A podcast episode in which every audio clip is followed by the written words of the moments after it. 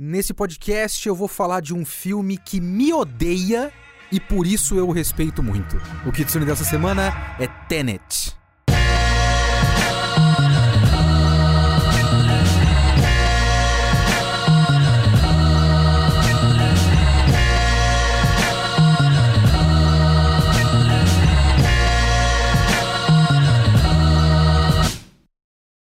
Sou Leonardo Kitsune e o Kitsune da Semana é o meu podcast solo para eu falar do que eu quiser, do jeito que eu quiser. Pode ser cinema, mangá, anime, literatura, videogame. Se eu joguei, se eu assisti, se eu li, eu quero falar, é aqui que eu vou falar. O Kitsune da Semana tá de casa nova. Se você não conhece o projeto Geek Here, acesse geekhere.com.br que tem matérias e reviews e um monte de coisa de novidades da cultura pop. E lá está o Kitsune da Semana, que tem um post onde você pode também comentar no post do podcast, que tem também os links, que eu vou deixar as coisas que eu comento aqui no podcast também. Se você quiser mandar um comentário um pouco mais longo, manda e-mail para leo.kitsune@geekhere.com.br.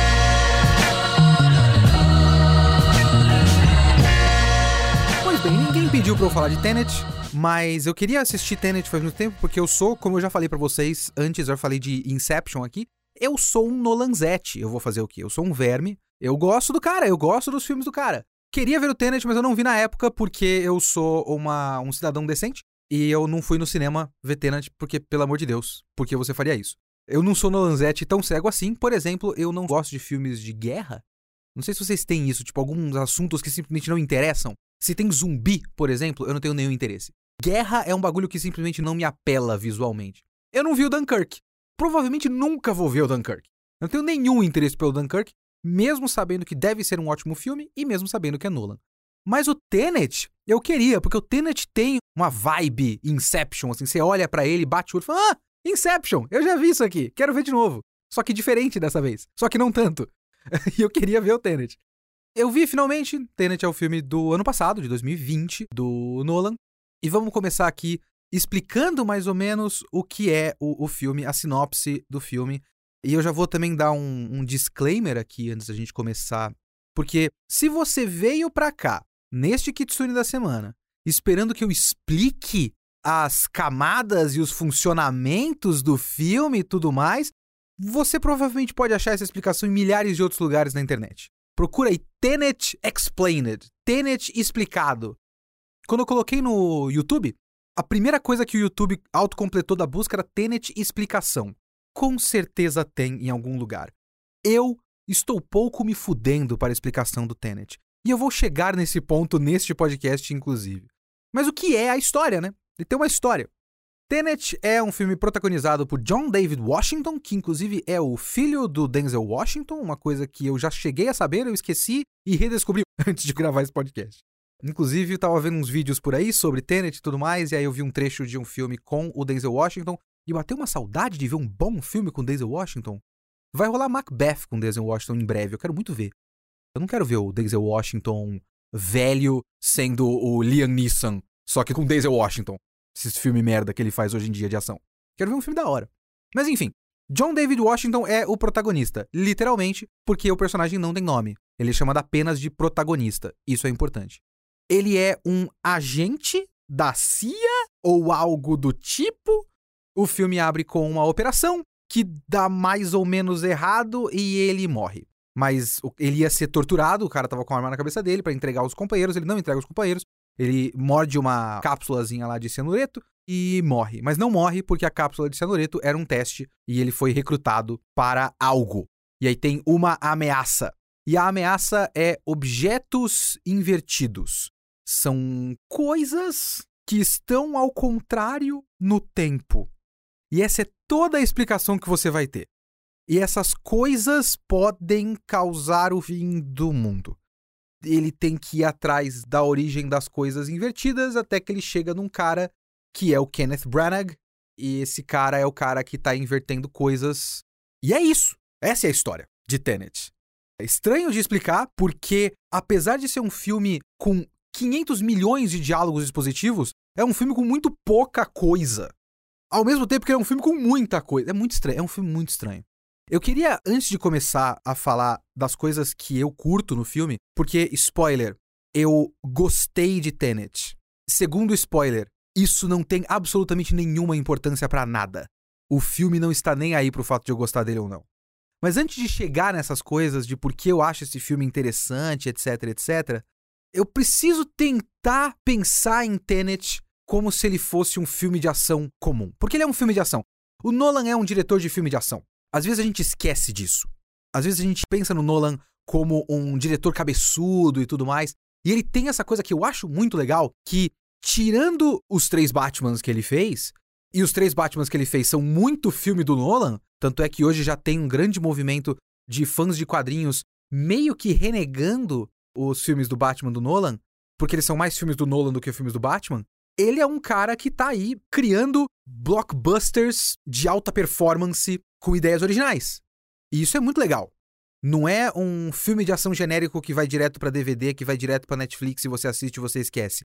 São filmes evento que não são adaptação de nenhuma obra pré-existente. Isso é bom. Isso é, assim, para mim, objetivamente positivo. Quer você goste dos filmes dele, quer você não goste. Mas de qualquer forma, ele é um diretor de filmes de ação e os filmes podem acabar caindo na mão de pessoas que gostam de filme de ação. Como esse filme funciona sendo ele um filme de ação comum? Eu diria que muito mal. Ele não funciona bem como um filme de ação comum. Eu tava pensando nisso enquanto eu tava assistindo. Tenet é um filme ingostável. É um filme intragável. É inacreditável o quanto esse filme quer muito, aparentemente, que você odeie assistir ele. É muito estranha, a narrativa do Tenet é muito estranha. Porque você abre com aquelas cenas de ação do Nolan é uma cena muito próxima, por exemplo, da abertura do Inception e da abertura do primeiro Cavaleiro das Trevas, né? Não do terceiro filme. Que tem aquela cena do Coringa é maravilhosa, e tem a cena do Inception, que eu acho muito boa, que termina com a água entrando nas laterais do lugar de sonho e tal. E você começa a entender as camadas, etc, etc. Esse filme começa com uma cena dessa. É uma grande operação, mas é uma operação que não tem explicação nenhuma. Então você já entra meio que pressupondo que você vai, depois dessa cena, entender quem é esse personagem e por que ele estava ali, o que, que ele está fazendo ali, qual é a relevância dessa cena de ação pro resto da história. Nada disso acontece. Você não entende o personagem, você não entende o que, que ele estava fazendo ali, você não entende por que aquela operação é importante. No meio do filme, quando as coisas começaram a inverter de volta, eu. Isso foi um pequeno spoiler, mas foda-se. Quando as coisas começaram a voltar, eu pensei, ah, ele vai acabar naquela. Não, nada disso. Então ele já abre com uma coisa que te deixa desnorteado, porque o protagonista vai lá e morre. Essa é a virada do primeiro pro segundo ato, isso não é um spoiler. É parte do conceito do filme que ele. É tipo dizer que o Yusuke morre no primeiro episódio de Yu Hakusho é um spoiler. Não é um spoiler. Então tem essa morte do cara e você acha que uma coisa tem a ver com a outra, mas você vai vendo as explicações e você vai percebendo que não. Aquela primeira cena, que é uma cena muito legal, para mim pelo menos, não tem nada a ver com o resto do que você vai assistir.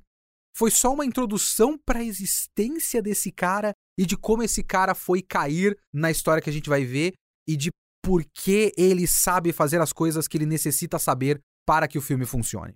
E depois disso, você tem poucas cenas de ação por um longo período de tempo. Tem um longo período de tempo que tem só diálogo expositivo completamente ininteligível. Não dá para entender do que eles estão falando, nem para que nada do que eles estão falando serve para começo de conversa. Então é um filme intragável. Então você fica esperando uma coisa que nem aquela primeira cena e não chega nunca. Quando chega, é esquisito. Porque o conceito principal dessa história basicamente não é explicado. Ele é um enorme MacGuffin. MacGuffin é um recurso de roteiro quando você tem algo, principalmente alguma coisa que precisa ser recuperada ou entregue, alguma coisa assim. Um item que faz a trama andar, mas ele não tem importância em si. Pensa, por exemplo, em Pulp Fiction, que tem aquela maleta com alguma coisa dentro que eles abrem e tem um brilho dourado, e você nunca sabe o que, que é. É ouro? É plutônio? não importa o que está dentro da mala, o que importa é que levar a mala faz a história acontecer. De certa forma, esse negócio dos objetos invertidos, apesar de não ser um objeto só, eles não têm que recuperar um objeto só, esse recurso é uma coisa que não tem nenhuma explicação. Acaba sendo só um MacGuffin. Só que ele é muito central na trama. E ele faz com que as cenas de ação funcionem. Não no sentido de funcionar, de a gente gostar, mas no sentido de que ele é o mecanismo que move as cenas de ação. E por vezes não tem tanta graça assim. Principalmente as primeiras lutas, quando tem umas pessoas invertidas e tal. não tem tanta graça. É só esquisito. É só meio desconfortável. Tem uma cena de luta do protagonista num restaurante, na cozinha do restaurante. Essa cena é maravilhosa. É um quase John Wick. Eu acreditei que se fosse isso pelo resto do filme, porra, foda, me dá mais. Eu quero John David Washington batendo em pessoas na cozinha. Louco. Mas é só aquilo. E depois tem uma cena de ação meio estranha. É estranho porque, como filme de ação, ele não te entrega ação por um longo período de tempo. Como filme de ficção científica, ele não te entrega a estética de ficção científica que você espera, porque ele é um filme que se passa no nosso mundo normal. Não tem nada, assim, a única coisa, objeto de cena, único prop de ficção científica que tem no filme são os tambores que eles giram para fazer a inversão do tempo. E é isso. Você não tem uma arminha diferente, não tem um, sei lá, uma iluminação diferente de ficção científica. Você não tem nada disso. O conceito principal da história, que é um conceito de ficção científica, não tem explicação nenhuma. Então ele basicamente não te entrega nada do que você iria querer caso você se interessasse por esse filme como um filme. Só que aí você tem que começar a sacar, no meio das 500 milhões de coisas que eles falam muito rápido na narração, na narrativa do filme, você começa a pensar algumas coisas que eles estão querendo dizer ali. E tem um certo momento, aliás, um certo momento não, tem vários momentos ao longo do, do filme que eles falam algo próximo de a ignorância é a nossa arma. A sua ignorância é a nossa arma. Então é importante para certos personagens que outros personagens não saibam o que está acontecendo. A ignorância é uma arma. Enquanto eu assistia esse filme, eu lembrava do último vídeo do Tim Rogers. Eu acho que já falei várias vezes do Tim Rogers aqui nesse podcast. Tem 51 episódios do podcast. É possível que eu tenha falado do Tim Rogers várias vezes. O último vídeo dele é sobre o Cyberpunk 2077. O vídeo tem 10 horas, ou menos, ou 10 horas. Enfim, é muito complicado o sistema todo. E tem uma coisa que ele tá falando no meio do vídeo que é muito legal. Enquanto ele estava jogando Cyberpunk 2077, ele estava entrando no role-playing da coisa. Ele estava entrando no mundinho. Essa era a tentativa dele. Eu não sabia, não sabia nada sobre esse jogo. Eu fiquei sabendo, obviamente, pelo vídeo. Se você não sabe, o Cyberpunk é a história do seu personagem e no, na virada do primeiro pro segundo ato, que você vai roubar um objeto, esse objeto é colocado na sua cabeça, porque as pessoas têm, tipo, né, partes robóticas no próprio corpo, e aí coloca um chip na sua cabeça, e esse chip é a mente, a alma, entre aspas, de um personagem que é o Johnny Silverhands, que é o Keanu Reeves no jogo, e você tem essa pessoa dentro da sua cabeça. Então, enquanto você tá rolando a ação, o Johnny Silverhands, o Keanu Reeves, aparece falando com você o tempo todo, porque você tá dividindo o corpo com ele. E aí tem uma certa parte da história que acontece uma espécie de uma quebra depois disso que tem a ver com o fato de você ter o, o Keanu Reeves na sua cabeça lá. Talvez seja um momento que o Keanu Reeves está tomando mais o controle do seu corpo, alguma coisa próxima disso. Toda vez que o Keanu Reeves fala com você, tem um efeito na tela, tipo de um glitch. Porque você está vendo as coisas pelos seus olhos cibernéticos e você tem um, um glitch na imagem porque você tem essa interferência do Keanu Reeves. Aí quando tem esse certo momento de virada no meio da trama, durante o save do Tim Rogers, todo o resto do jogo, por um período de tempo, ficou com esse glitch em tudo. Então não era um momento de diálogo com o Keanu Reeves, era só você andando de moto pela cidade e tava lá aquele glitch. E ele tava tão envolvido no roleplaying do jogo que ele falou: caramba, é estranho, incomoda, é chato pra caralho, mas faz sentido que tenha um glitch na imagem do jogo pelo resto da narrativa. Vai ser um saco aturar isso. Mas dentro do contexto do jogo faz sentido. Só que não. Se vocês sabem alguma coisa sobre Cyberpunk, o jogo é todo bugado. Isso não era narrativa proposital, isso era só um bug. Tinha dado esse bug pelo resto do save dele. Ele parou o jogo, voltou no save antes desse momento, voltou e continuou o jogo sem esse bug. Só que ele estava querendo acreditar. Então, uma coisa que era só um defeito, que era só ruim, ele fez fazer parte da narrativa do Cyberpunk 2077 para que fizesse funcionar, até ele perceber que ele não precisava fazer isso porque era só um defeito. Essa foi a minha experiência com Tenet. E essa eu acho que precisa ser a experiência de todo mundo com Tenet. Porque Tenet é um filme do Nolan por excelência. Porque filmes do Nolan são filmes absurdamente superficialmente lógicos, todos baseados em fé. Mais especificamente, a sua fé a sua fé de que isso vai dar em algo. Essa, pelo menos, é a minha teoria Kitsune para o cinema de Nolan. Assim, é só pegar uns certos sinais, assim, umas coisas, uns símbolos. Apesar que eu acho que a ideia do Nolan é não usar exatamente simbolismo, mas usando simbolismo para simbolizar que ele não está usando simbolismo? Se é que isso faz sentido? Por exemplo, esse filme abre com uma orquestra. Aquela grande cena de ação que abre o filme é uma orquestra. E quando ele abriu com isso, uma grande operação de assassinato, não sei o que, em uma orquestra, e depois a grande operação para impedir essas mortes na orquestra, eu apontei o dedo para a tela e falei: Ah, Nolan, filho da puta, olha aí você mostrando as suas cartas logo cedo. Porque é isso. Ele gosta do operático, da operação, da ópera. Ele cita ópera no meio do filme. Tem um momento que fala, ah, não sei o que, você gosta de ópera. Ele cita ópera, ele gosta desse operático. Por exemplo, esse filme tem mais uma operação com caminhões do Nolan.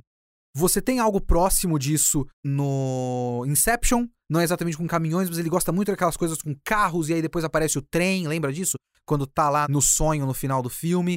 Tem a operação com caminhões no Cavaleiro das Trevas, e são todas coisas meio truncadas. A operação com caminhões aqui não é bonita, não é plástica. Ela é quadrada, ela é esquisita, mas ela funciona. Dentro do universo, inclusive, ela funciona. A operação dá certo. Ela tem vários passos que vão sendo montados ao longo do tempo de um jeito mecânico até que dê num resultado.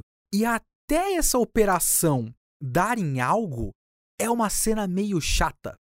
Porque ele filma como uma coisa. Porque dentro do universo da história, você precisa acreditar que os envolvidos, os caras que não sabem, os caras cuja ignorância é a arma, os caras que não sabem não podem perceber que tem algo acontecendo. O cara tá lá com o carro dele, e de um lado vem um carro forte, do outro lado vem um caminhão, na frente vem outro caminhão, depois atrás vem um caminhão, ele é todo cercado por caminhões. Enquanto isso está acontecendo, o cara não pode perceber que isso está acontecendo.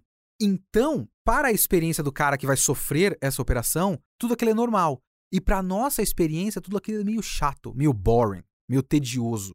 A operação dos caminhões com o Coringa e tudo mais, que ele vai fechando a polícia e tal, ela vai ficando tensa mas ela não é plástica, ela não é bonita, ela é meio chata. Quando eles estão lá no Inception com os carros no meio da chuva e tal, que um fecha o outro, não é emocionante, não é, sabe? Ela tem atenção, mas não é aquela plasticidade super cool. Ele não tá indo atrás do cool. Ele tá indo atrás de um negócio meio mecânico truncado esquisito. Só que ele vai dar em algo. Sabe o que, que é isso? Isso é mágica. Não é à toa que o Nolan fez um filme sobre mágica. Toda a narrativa do cinema do Nolan, para mim, uma das grandes chaves para você entender o cinema do Nolan é você pensar sobre o fato de que ele se interessou em fazer um filme sobre mágica, que no fim das contas, veja bem, tem coisas super plásticas, tem coisas super grandiosas. Tem um cara que tá tentando nesse filme reproduzir um truque foda de um cara e ele vai atrás do Tesla e faz um bagulho super bizarro de, de ficção científica absurda, completamente impossível. Então ele completamente quebra a nossa suspensão de descrença na possibilidade daquilo ser real através desse personagem que, se eu não me engano, é o personagem do Hugh Jackman. Quando no fim das contas, o truque que esse cara, que o Hugh Jackman, tá querendo superar, é um truque muito barato. Eu não vou dar o spoiler desse filme, eu preciso rever esse filme. Inclusive, eu gostei do filme na época, mas eu já esqueci tudo, quase. Mas o truque, no fim das contas, o grande plot twist, pode ser visto como algo meio decepcionante. Porque é um negócio meio idiota quando você vê, tipo, porra, é isso? No fim das contas, o cara fazia essa coisa desse jeito? Porra, filme, vai tomar no meio do seu cu. Dá pra ter essa reação com o grande truque, que é o filme de mágica do Nolan. Porque eu vejo, a partir do grande truque, que tem uma coisa em fazer você curtir o processo de ser enganado. Porque mágica é isso. Mágica é um monte de coisa que, se o cara fizesse ali o movimento de mão dele um pouco mais lentamente, e se você prestasse atenção no movimento de mão dele, porque tudo sobre mágica é fazer você olhar para onde você não tem que olhar. O cara tá fazendo alguma coisa com a mão direita, ele chama a sua atenção para a mão esquerda dele. E você tem que curtir isso. parte da mágica, parte da graça da mágica é uma certa contradição de você querer desvendar ao mesmo tempo que você sabe que se você desvendar perde a graça, então você gosta de ser enganado. Então, você não quer que fique óbvio que é para você olhar para a mão direita.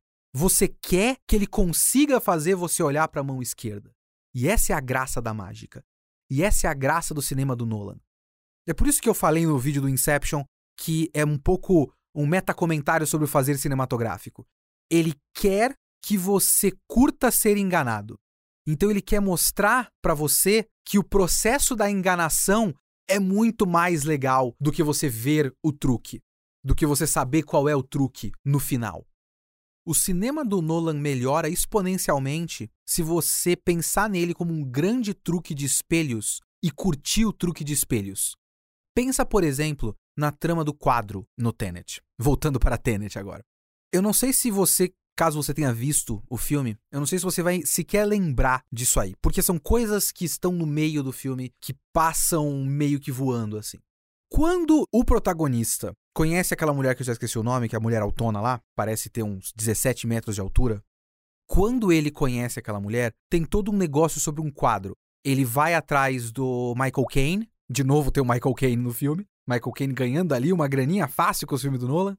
Então ele vai atrás ali do Michael Caine, o Michael Caine passa um quadro para ele que é um quadro falsificado, aí vai atrás da mulher que teve uma relação com o falsificador, e essa mulher com a relação com o falsificador foi uma coisa que deu um problema no relacionamento dela com o marido, e o marido provavelmente é um negociador de arte, mas ele pode estar negociando arte falsificada, blá blá blá blá blá blá blá blá blá. Esses diálogos são muito rápidos. Isso é uma coisa que acontece muito nesse filme é um monte de diálogo em alta velocidade. E você passa por um longo período de tempo, ali do segundo ato desse filme, com esses caras falando disso muito rapidamente. Ah, porque o quadro, ah, porque não sei o quê, quem fez, por que fez, quando foi, não sei o quê. E o quadro foi transportado ali por um bagulho que acontece lá numa, numa área cinza, digamos assim, dos aeroportos, porque tem meio que o um intermediário entre é, territórios internacionais, né? Não é nem do país e nem de outro país e tal, então uma zona neutra, blá blá blá blá blá. Tudo isso para no fim eles falarem uma coisa muito emblemática. Eu não vou saber te dar a citação específica, mas parafraseando é algo como a arte não importa para ele. O que importa é o meio de transporte. E isso para mim é muito a chave do Tenet.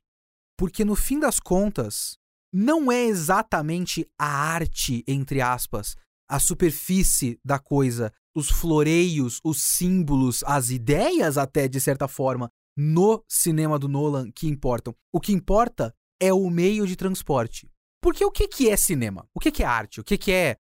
Eu vou responder aqui para vocês o que é arte. Olha só que pretencioso da minha parte. Mas o que, que seria muito do que a gente usa, narrativa, principalmente narrativas, para que servem, no geral, narrativas? Principalmente a narrativa mais ocidentalizada. Eu vou fazer um breve parênteses aqui, porque eu preciso pesquisar isso, eu, não tô, eu nunca consegui achar exatamente isso. Mas eu lembro de uma pessoa uma vez citar num artigo, e aí eu quis ir atrás e não achei as origens disso, que existe uma coisa muito norte-americana de narrativa e, e, cinema e literatura e artes plásticas até serem coisas um pouquinho mais simbólicas e vagas, indiretas, digamos assim. É como a gente entende as histórias hoje, em vez de ser uma coisa mais panfletária e objetiva nas suas ideias. E isso me parece que foi uma, uma coisa meio ideológica criada pelo governo americano de cima para baixo para que a arte norte-americana fosse assim em oposição à arte soviética comunista durante a Guerra Fria, porque a arte comunista era uma coisa muito mais objetiva em suas mensagens. Então era doutrinária até, se você parar para pensar. Eram filmes onde aparecia o Lenin no fim do filme falando com as crianças: "Isso, crianças, é a coisa boa do comunismo", sabe? Então era um filme panfletário ensinando os bens da ideologia comunista soviética. Em contrapartida, o cinema norte-americano, as artes plásticas norte-americanas, é por isso, por exemplo, que nesse período surge o Sidney Pollock, que é basicamente um monte de mancha de tinta na tela, não fossem doutrinárias, não fossem panfletárias, no fim das contas elas não exatamente dissessem para você o que você precisa pensar, mas treinassem você na maneira como você precisa pensar indiretamente. E eu preciso achar a origem disso e eu não sei exatamente como eu vou pesquisar essa porra. Se qualquer um de vocês, qualquer um de vocês, souber algum artigo científico sobre isso, por favor, me manda o link, porque eu sou muito curioso nisso. Isso é real. Me parece fazer sentido, me parece ser real. Mas a gente pensa sobre arte mais ou menos dessa forma. Então você vai falar sobre desigualdade social. Por exemplo, vamos pensar o exemplo mais bobo até disso. Você vai falar sobre lutas pelos direitos civis e hoje até de certa forma também lutas pelos direitos LGBTQIA+. Você pode pensar em histórias como X-Men. Só que X-Men, principalmente originalmente, quando as pessoas faziam aquela analogia entre o Xavier sendo o Martin Luther King e o Magneto sendo o Malcolm X, ela é uma história que fala sobre o Martin Luther King em tese e sobre o Malcolm X sem o Martin Luther King e o Malcolm X. Você coloca uma camada superficial, coloca uma ficção científica e uma aventura e lutinhas e uniformes e cores e tudo mais, e um personagem chamado Professor X e um personagem chamado Magneto e aí você mais ou menos representa indiretamente uma coisa que está acontecendo no nosso mundo real através de uma série de coisas de superfície e tudo mais. E aí você comenta indiretamente aquilo que você quer comentar. E é muito o que eu faço nesse podcast quando eu tenho sucesso, eu espero ter sucesso de vez em quando nisso, pegar essas histórias, entender por que elas funcionam narrativamente, entender por que elas funcionam, por que elas são legais, né? Porque elas apelam para as pessoas mas ir tirando essas camadas, esse é o exercício aqui. Esse sempre foi o meu exercício. Ir tirando essas camadas para chegar e mostrar para vocês, ó, além dessas camadas, tem uma história aqui sobre desigualdade social, sobre luta por direitos civis, sobre luta pelos direitos da população LGBTQIA+.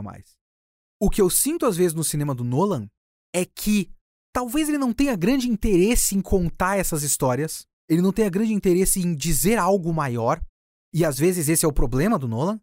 Às vezes ele empresta um pouco dos símbolos dessas coisas, mas ele não está exatamente comentando, e ao não comentar, ele comete uma irresponsabilidade muito grande. Por exemplo, o que ele faz no terceiro Batman, que é um filme que eu gosto, veja bem, mas é um, um filme que empresta o negócio no calor do momento dos protestos do 1% em Wall Street. Ele empresta a linguagem visual disso sem exatamente comentar sobre isso, e aí, no fim das contas, ele meio que acaba dizendo que os protestos contra o 1% estavam errados, o que é uma coisa idiota. Mas eu não acho que ele está comentando que os protestos estavam errados, porque eu acho que a ideia dele era não comentar, e esse é o grande problema. O que eu acho que ele faz é que ele não quer comentar esse tipo de coisa, e ele chegou no Tenet, talvez na obra máxima. Veja bem, não é a melhor obra do Nolan, mas é a obra máxima do Nolan, na grande afirmação do cinema nolanzístico, que é eu não estou interessado em dizer nada. Eu estou interessado em como é legal a forma como a gente achou para comentar essas coisas.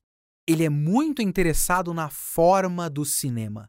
Então, não interessa a arte, não interessa o quadro que o cara está utilizando. O que interessa é que existe um meio de transporte para esse quadro. E o meio de transporte é o centro de Tenet. E aí você vai entender que o meio de transporte desse negócio é uma organização, que eu já esqueci o nome, que inclusive tem um outro nome pro negócio, mas tem uma organização que tem um logo chamado Rotas. E tá realmente em português, Rotas. É bem legal.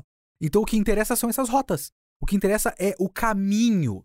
Porque o cinema, a arte, a narrativa são caminhos para dizer algo. O Nolan não está interessado no algo, ele está interessado no caminho. E é isso que eu acho legal no Tenet, que eu acho muito interessante, que para mim ficou claro muito no começo desse filme, é como se ele eliminasse toda a necessidade de simbolismo e ficasse só estrutura. Esse filme é um filme apenas de estrutura. Ele tirou tudo de cima, ele tirou a necessidade do protagonista ter um nome. O protagonista se chama protagonista, o que faz sentido dentro do universo. Porque o, o, que eles querem dizer é que toda operação tem um cara principal, um, um centro para a operação.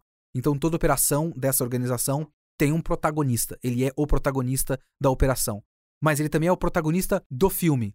E como protagonista do filme, o nome dele não precisa existir. A gente coloca nomes nos personagens porque pessoas têm nomes. E muitas vezes a gente coloca nomes que significam alguma coisa.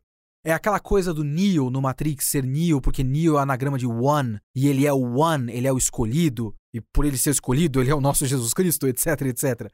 Então você coloca símbolos nos nomes. Jack, do Lost, o nome dele é Jack Shepard. Shepard é pastor, ele é um pastor que guia as pessoas na ilha. Esse tipo de coisa. O Lost tá cheio de símbolos porque vários personagens têm nomes de filósofos. Você tem o John Locke, você tem o, o Desmond Hume, você tem o Faraday e tudo mais. Então você vai usando o fato dos personagens terem nomes para colocar mais uma camada nas coisas que você tá querendo dizer. Só que se você não quer dizer nada, você não precisa nem colocar nome no personagem. Por isso que o personagem é um protagonista. É apenas o protagonista. Nisso, o Nolan já está querendo dizer alguma coisa. Ou pelo menos está querendo te ensinar o que ele quer dizer. Que de certa forma é nada. E é por isso, por exemplo, que esse filme basicamente não tem world building. Vocês já pararam para pensar nisso no Tenet? Não tem world building, porque veja bem, pega por exemplo um filme tipo John Wick. Um dia eu vou falar mais sobre isso, porque eu tava pensando muito sobre esse negócio de world building outro dia, e eu já falei várias vezes para vocês que eu não tenho paciência para lore, e as pessoas gostam muito de lore, de world building. Esse mundo é muito rico, e eu acho isso uma bobagem do caralho, mas enfim. Pegue um filme como John Wick. John Wick tem world building. Tanto é que vai ter spin-offs só sobre o world building. Boa parte do world building do John Wick gira em torno do hotel. O hotel que é aquele hub de assassinos e tal, e que tem todas as suas regras e tudo mais. Para que que a gente tem aquele hotel? A gente tem aquele hotel para justificar a existência do John Wick. Então, o John Wick é um cara normal, mas ele quis se desvencilhar de um certo mundo e aí ele tem todo o negócio da esposa que morre, depois do cachorro que é assassinado. Então você precisa sentir que a morte do cachorro é um grande catalisador para alguma história. E aquele cachorro era um símbolo de como ele tinha se livrado daquele mundo. E para que esse símbolo funcione, você precisa que aquele mundo, entre aspas, seja uma coisa muito forte. Ele precisava se livrar daquele mundo. O que é aquele mundo? É o hotel. Então você tem um world building todo muito grande ali pra gente ver as explicações, as regras do hotel. E aí tem toda uma graça para isso que as pessoas gostam muito. E eu entendo a graça disso. Tem toda uma graça de você conhecer aquele mundo, aquele hotel, aquelas regras e tudo mais.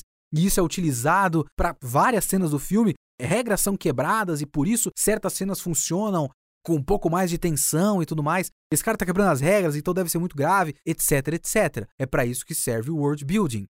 Em um filme como Tenet, você teria o world building todo girando em volta do gimmick, do truquezinho do filme, que é os objetos invertidos. Inverter coisas. Girar o tempo ao contrário. Quando o protagonista descobre, assim, quando é exposto para ele o funcionamento desse negócio, é exposto muito mal. A explicação desse negócio é uma não explicação. Essas coisas estão invertidas. Você consegue pegar ela na mão caso você pense que você está soltando.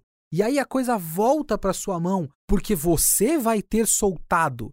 Mas aí você vai ver a coisa voltando, porque na verdade você soltou. Sabe, é tudo muito idiota no fim das contas.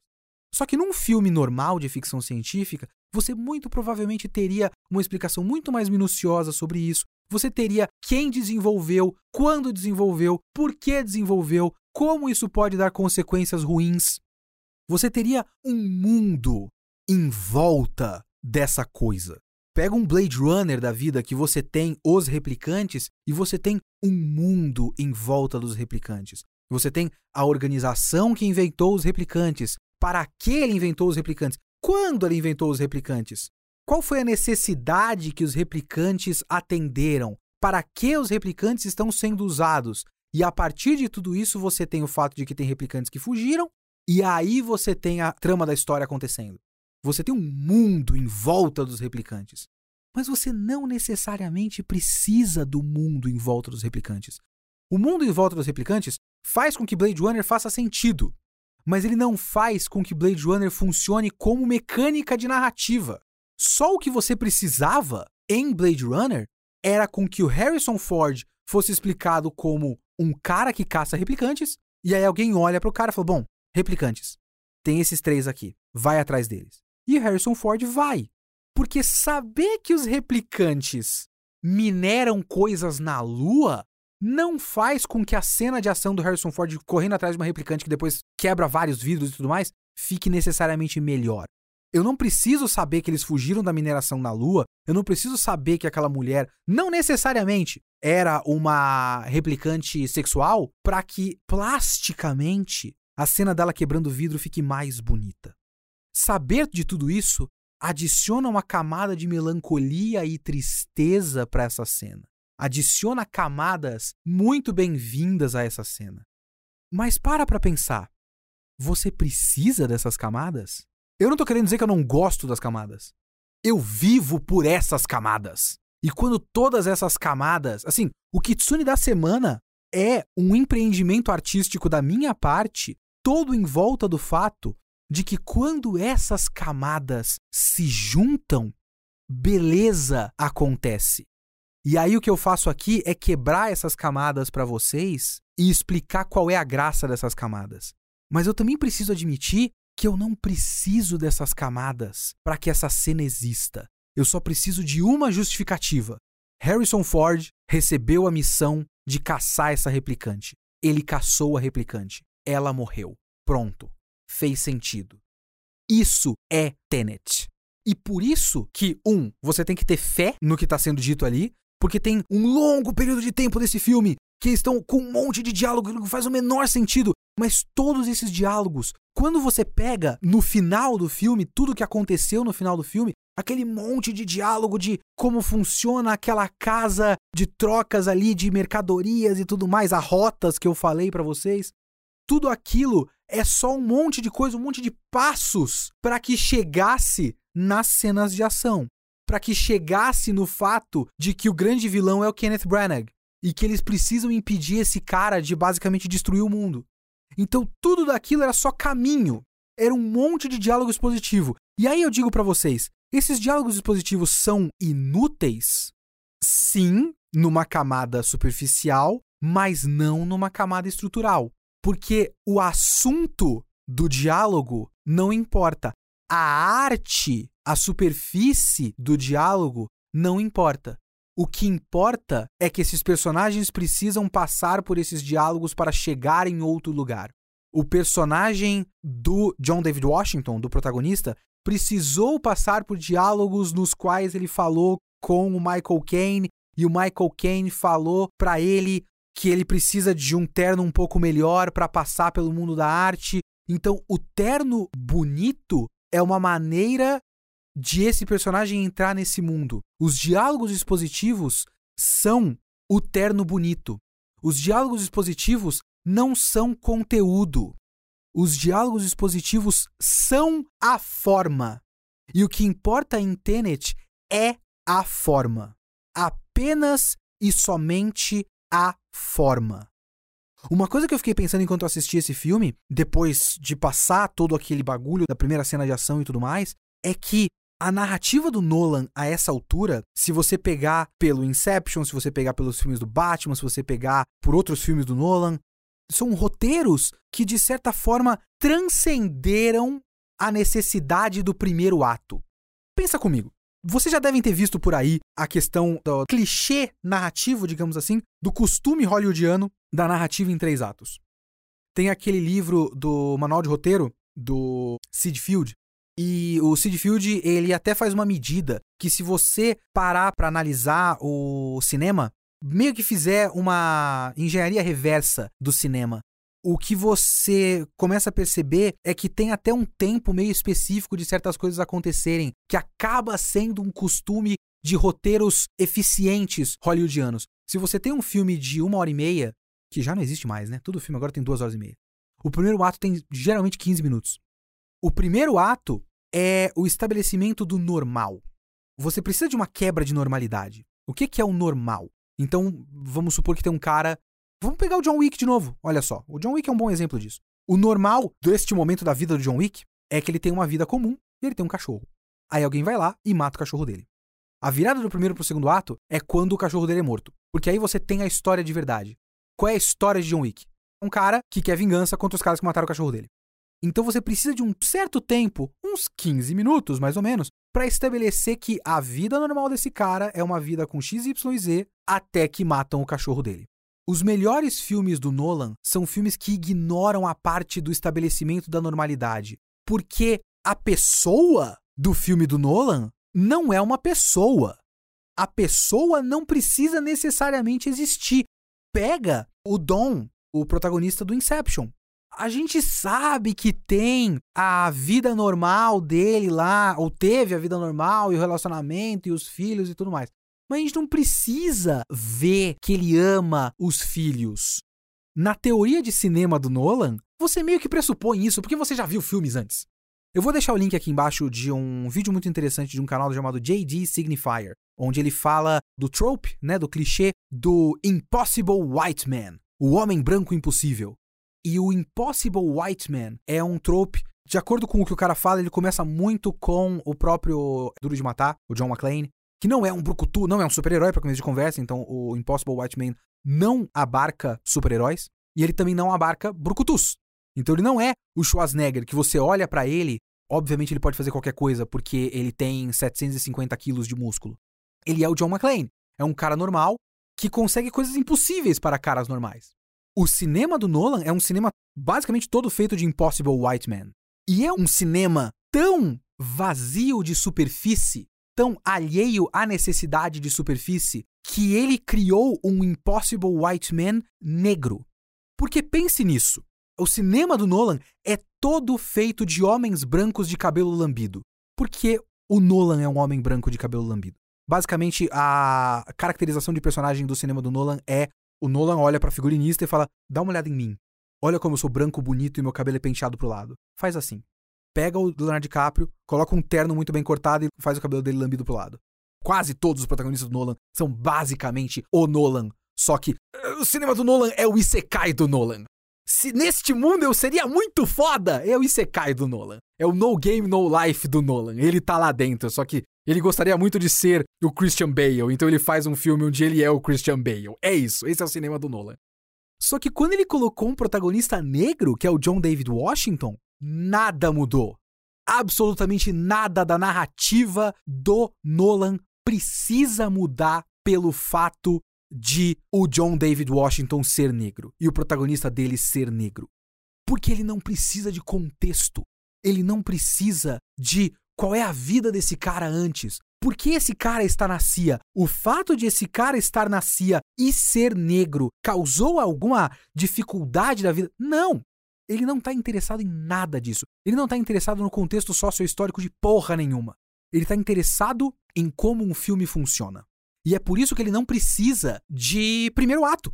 Ele não precisa que aquele personagem seja uma pessoa. Ele precisa que aquele personagem seja o meio de transporte. E é até engraçado porque nisso, o que o Nolan faz é quase o oposto de um problema recorrente em Hollywood. Eu li o livro do Film Critic Hook, um livro muito legal sobre roteiro, que é um livro para roteiristas, e ele fala muito sobre o negócio dos três atos. Depois desse livro do Sid Field, esse livro do Sid Field é muito próximo do que o, o Herói de Mil Faces fez para a narrativa como um todo. Porque o que o, o homem do Herói de Mil Faces, que eu esqueci o nome, esqueci o nome dele, o que o cara do Herói Mil Faces fez foi ver narrativas históricas e identificar um padrão. E aí o que todo o resto das pessoas fizeram a partir desse livro foi: Ah, então é assim que se escreve uma história? Não, ele estava identificando um padrão em histórias que já existem, não te dando uma fórmula. O Sid Field identificou um padrão e acabou criando uma fórmula.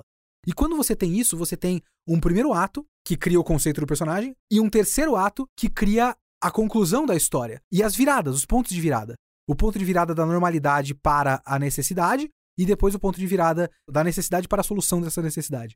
E o que o cinema hollywoodiano acabou fazendo foi criar um monte de roteiro que os roteiristas acabam passando por uma dificuldade que é encher a linguiça do segundo ato. Porque a linguiça do segundo ato são tentativas de solucionar o problema. E essas tentativas de solucionar o problema acabam sendo um problema para o roteirista. Porque o que ele quer é chegar no final. E aí o meio vira encheção de linguiça. E isso, o filme Kurt Hook, que é um cara que conserta roteiros em Hollywood, esse é o trabalho dele, ele é o que chamam de script doctor. É um cargo em Hollywood, real. Você pega um roteiro meio bizarro, você manda para um script doctor e ele dá um tapa no roteiro. Esse é um problema que ele identificou recorrente em Hollywood. O segundo ato é encheção de linguiça. No cinema do Nolan, pelo menos da maneira como eu vejo, o segundo ato é o filme. A graça para o Nolan é o segundo ato. E nesse sentido, o cinema do Nolan é tão mecânico, é tão vazio de superfície, é tão sem firulas. É o que eu já disse, o cinema do Nolan é um cinema totalmente assexual. Tipo, eu pego lá a, a relação do John David Washington com a, a mulher que, se eu não me engano, o nome da atriz é Elizabeth Debicki. É muito bonita. E assim, o John David Washington, ele é um, um cara que é muito maior, né? Ele tem uma personalidade, ele tem um, um Denzel Washington nele ali, né? Chama genética isso, inclusive. Não sei se vocês já ouviram falar. Mas ele, ele tem aquela coisa, e a Elizabeth Debicki também tem uma coisa, e tem uma certa química sexual que acontece porque os atores têm uma verve sexual, porque eles são seres humanos. Mas o filme do Nolan não é um ser humano. Então o filme do Nolan completamente ignora a tensão sexual desses personagens. Então ele é um filme completamente não humano. Tenet é o filme mais não humano que eu já vi do Nolan, pelo menos. Então ele é um filme que não se importa se você gosta dele ou não se você se diverte com ele ou não. Ele é um filme que apenas é. Tenet existe. Então eu fico pensando, por exemplo, que por um longo período de tempo as cenas de ação dele para mim foram sem graça. Aquela primeira cena de luta, que é o protagonista contra um cara todo mascarado e tudo mais, com capacete, máscara e tal. Aquela cena foi estranha. E o filme todo vai sendo meio sem graça, e você tem que acreditar que ele vai dar em algum lugar. Até que ele inverte. Literalmente inverte. E você vai vendo o filme de novo. E a coisa vai ganhando forma, a coisa vai ganhando graça. É muito interessante. Só que a graça dele só existe se você é um cara como eu que gosta de forma.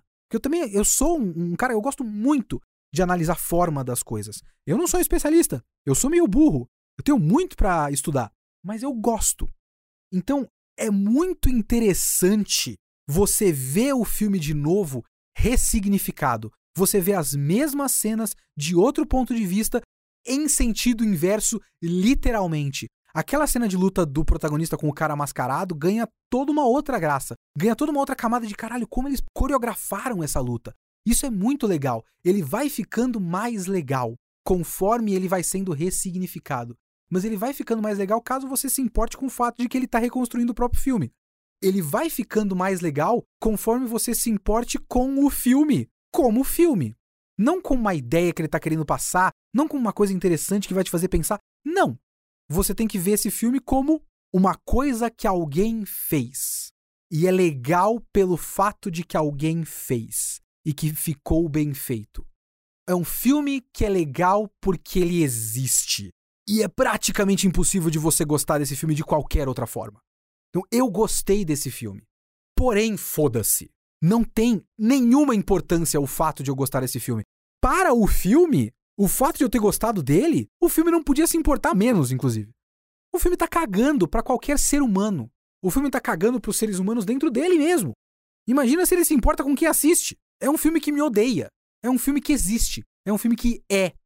E como pessoa que também me odeia, eu respeito muito o fato de ele me odiar. Eu gostei desse filme, ao mesmo tempo que eu também odeio ele de volta. É um filme muito estranho. É um filme muito esquisito. E é um filme que, se qualquer pessoa olhar para mim e falar, caralho, que merda de filme, que filme chato da porra, eu vou olhar pra pessoa e falar, é, é um filme merda mesmo, né? O que quer dizer esse filme? Porra nenhuma. Palmas para o Nolan.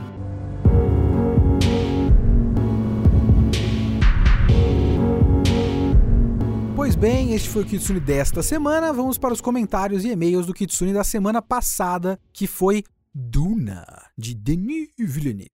E já que estamos falando de Denis Villeneuve, eu vou ler o e-mail do Sérgio Gillet, que eu suponho que seja um sobrenome francês, a não ser que seu nome seja Gillette. Vamos lá. Olá, Léo Kitsune. Primeiro de tudo, parabéns pelo seu aniversário. Obrigado, rapaz. Foi no dia do lançamento do podcast do Duna. Eu tenho agora 34 anos. Tenho escutado com certa regularidade teu podcast e tenho curtido demais o que tens para falar. Ainda mais que a tua voz é excelente para ficar escutando. Obrigado. Eu confesso que tô dando graças a Deus que agora é o Gil que edita, porque eu não aguentava mais ouvir minha própria voz, cara. Puta que pariu. Porque quando eu edito o podcast, eu tenho que ficar ouvindo minha própria voz incessantemente, indo e voltando, indo e voltando. Obrigado por gostarem da minha voz. Eu odeio. Eu não sei porque qualquer pessoa me ouve, mas obrigado. Ele fez uns comentários aqui sobre a questão do Salvador Branco, eu vou ler uns outros e-mails também. Ele acha legal que eu toquei nesse assunto. Obrigado, Sérgio, mas também não é uma coisa, não é novidade, né? Só uma coisa que se discute há muito tempo. E ele falou uma coisa muito curiosa aqui, ó. No mais, fico fascinado como tu consegues evocar as várias coisas que senti ao ver o filme, desde essa questão do Salvador Branco, até como o Oscar Isaac está particularmente muito gostoso com a barba e a altivez de um nobre Atreides. Gosto como, por um breve momento, deixaste que um lado bi ou homossexual aflorasse para poder apreciar a beleza do ator. Sinto que falta muito isso nos homens hétero em geral. Rapaz, é uma verdade, né? Eu vou fazer o quê? O homem é muito bonito. Só porque eu sou hétero? Eu vou levar. Não, não, não tem nada a ver, ele é muito, muito bem apessoado. Eu já tive a minha fase de olhar para homem bonito e falar: não, ele é muito, muito bem apessoado. Eu tenho certeza que mulheres gostariam dele. Não, o cara é bonito, puta que pariu. Eu queria ser ele. Eu nunca serei Oscar Isaac. Uh, espero que continue por bastante tempo com o teu podcast, que possa sempre apreciar o que tens para falar. Por exemplo, me ajudaste a entender melhor, bem melhor o rebuild do Evangelion e eu só tenho a agradecer. Muito obrigado, senhor Sérgio Gilet, que é doutorando e mestre em Direito. Rapaz, devia estar tá vendo coisas mais interessantes do que o meu podcast se você é um doutorando. Vou ler também o e-mail de uma pessoa que não se identificou. Pessoas, coloquem seus nomes, porque eu só tenho o seu e-mail. E o seu e-mail aqui tá cevado. Eu não acho que o seu nome seja cevado. Será que o seu nome é cevado? Pode ser. Eu não sei. Então, que pode me chamar de cevado. Vamos lá. Sobre Duna, discordo de você, porque você disse que é um filme para fã do livro, e eu sou fã do livro e odiei o filme. Sendo justo com o filme, é a melhor adaptação audiovisual já feita do livro, mas é um filme e adaptação ruim. Melhor adaptação audiovisual já feita do livro também não é muito difícil, né? Algum dia eu ia falar o meu próximo podcast, seria esse do Tenet, eu ia falar do Duna do David Lynch, mas aí eu assisti Tenet, eu fiquei tão interessado no Tenet que eu não quis falar do Duna do David Lynch. Se vocês querem um resumo da minha opinião do Duna do David Lynch, ele é bem mais legal e divertido na primeira metade do que o filme do Villeneuve, e aí a segunda metade fica só esquisito. Voltando pro e-mail do Cevado. Acho que o livro, para ser adaptado sem tirar a profundidade dos personagens, precisa de tempo para elaborar os conflitos deles. A exemplo da Jéssica, no livro ela é extremamente forte, inclusive fica a impressão que o Leto é um cara mais ou menos e quem segura a onda dos Atreides é a Jéssica. Inclusive toda a treta de desconfiança dela é uma das coisas que desestabiliza a chegada dos Atreides em Arrakis. Sobre a questão das Bene Gesserit, acho que você não pegou direito como é que a questão cultural delas funcionam. Talvez porque no primeiro livro só mostra essa questão em relação aos Fremen. Mas essa manipulação cultural rola em todas as culturas, não só com os Fremen. Ela acontece em toda a civilização que está fora do centro político do império, e elas não modam a cultura inteira, elas só inserem pequenas estruturas chaves de mitos para se desenvolverem na cultura desse povo, como o Salvador estrangeiro e sua mãe bruxa, Bene Gesserit, que é uma forma de qualquer Bene Gesserit conseguir entrar nos costumes desses povos e se aproveitar dessas estruturas culturais para sobreviver ali, que inclusive é exatamente o que a Jéssica faz. Inclusive, a brevidade do filme impede toda a construção da Jéssica perceber esses elementos na cultura Fremen e usar eles para vantagem própria. A primeira vez que isso aconteceria seria na interação com a Shadout Mapes, que é uma governanta Fremen que é selecionada pela Jéssica. Cara, isso que você falou é muito interessante. Eu concordo com você, sim. Concordo no sentido de você falou a verdade, né? Isso está no livro. E eu não explicitei isso direito. Meu ponto é justamente que, beleza, como eu falei no próprio podcast, eu acho muito interessante como conceito o fato de que as Bene Gesserit estão pingando essas coisas culturais em várias culturas para que elas possam se infiltrar e para que o plano final delas pareça uma grande profecia, quando na verdade foi uma grande manipulação. E eu entendo que elas não estão moldando toda a cultura, porque não dá para moldar toda a cultura. Mas isso também é um problema da narrativa tanto do livro quanto do filme. Porque se por um lado não dá para moldar toda a cultura, a maneira como isso é retratado no filme e no livro é como se toda a cultura Fremen girasse em torno do Lisan Argaib. Quase nada é mais importante para eles do que o Lisan Argaib. Então, eles são nivelados por baixo. Eles são estereotipados, achatados, assim, privados de suas camadas, para que sejam apenas um povo meio atrasado do deserto que tá esperando o Messias. E aí você tem o problema que é o Messias, é o Timothée Chalamet. Sobre a questão do livro ser bobo, principalmente na construção dos Harkonnen, dos Atreides e dos Corino, que é a casa e família do imperador, que é também eu nunca lembro o nome da família Corino, é intencional. Não acho que com um e-mail eu vou te convencer a ler os outros livros, mas é que a estrutura de Duna é construída em volta do tipo de histórias sci-fi. Tanto é que nos próximos cinco livros nem se volta mais nessa questão das famílias e casas de realeza. Na real, todos os livros são feitos em ciclos de apresenta o cara fodão e depois desconstrói o cara fodão. E isso é uma coisa que eu tenho interesse. Não é você, senhor Cevado. você é mais uma das pessoas que já tentaram me fazer convencer a ler pelo menos o próximo livro. E isso é uma coisa que me interessa e talvez eu leia pelo menos o próximo. Porque você tá falando aqui ó, que tem o, o Duna e o Messias de Duna. O Duna versus Messias de Duna. Filhos de Duna versus Imperador Deus de Duna. Hereges de Duna versus Herdeiras de Duna. Eu não sabia que tinha essa estrutura de um livro constrói, o outro desconstrói. Um livro constrói, o outro desconstrói. Se existe isso, é interessante. Meu grande problema é que Duna, o primeiro livro, o livro chamado Duna, não foi um livro bom o suficiente para me compelir a ler o próximo. Mesmo sabendo que o próximo desconstrói, e veja bem, são ideias que eu quero muito que sejam desconstruídas, então me interessa muito o fato de que elas serão desconstruídas. Não foi uma leitura que me agradou o suficiente para que eu me sentisse compelido a continuar. Então, para mim, isso já é um problema. Mas sim, eu conheço o fato de que o próximo livro desconstrói o Paul. E tem uma coisa que me interessa muito no resto do Duna, que tem a ver com a coisa que o filho do Paul se transforma. Eu vou deixar só isso. Eu peguei esse spoiler, eu posso ter visto errado. E às vezes spoilers são bons, gente. Porque eu não tenho interesse em mais nada nesses livros. Mas esse spoiler da transformação do filho do Paul é um bagulho que, caralho, como chega nessa merda? Eu preciso ler. Então isso me interessa. Talvez algum dia. Se você for voltar a fazer podcast de livros, queria sugerir Os Despossuídos, da Ursula K. Le Guin. Eu vou te dar uma péssima notícia. Eu acho que eu já tentei ler Os Despossuídos, mas foi por audiolivro e eu me enchi o saco do Despossuídos. Só que Despossuídos é o tipo de livro que eu tava lendo e balançando a cabeça falando, hum, nossa, é verdade, hum, nossa, é verdade. Porque eu concordo com 100% do que a Ursula K. Le Guin tava falando. Eu só me enchi o saco do livro como livro. Mas esse é um dos livros que eu me cobro. É a Ursula K. Le Guin. Eu preciso ler Ursula K. Le Guin. E eu me cobro. Eu preciso ler essa porra desse livro, o seu ignorante do caralho o seu analfabeto. Lê a porra do livro, seu idiota. Um dia eu vou ler. É, muito obrigado, senhor Cevado. E, por favor, amigos, nos e-mails, coloque o nome de vocês. Nome local já tá bom. Não precisa ser nem nome e sobrenome. Só, meu nome é Arthur. Meu nome é Patrícia. Já fico feliz. E lendo aqui um comentário do site, eu agradeço muito todo mundo que está deixando comentários. É, é engraçado porque eu queria comentários para ter uma versão um pouco mais curta, assim dos e-mails. Só que aí, assim, eu fico feliz que eu tenha criado essa cultura. Os meus podcasts, eles incentivam as pessoas a falar muito e falar muito prolificamente das coisas. Isso é legal. Mas agora a área de comentários do Geek Here tá gigantesca.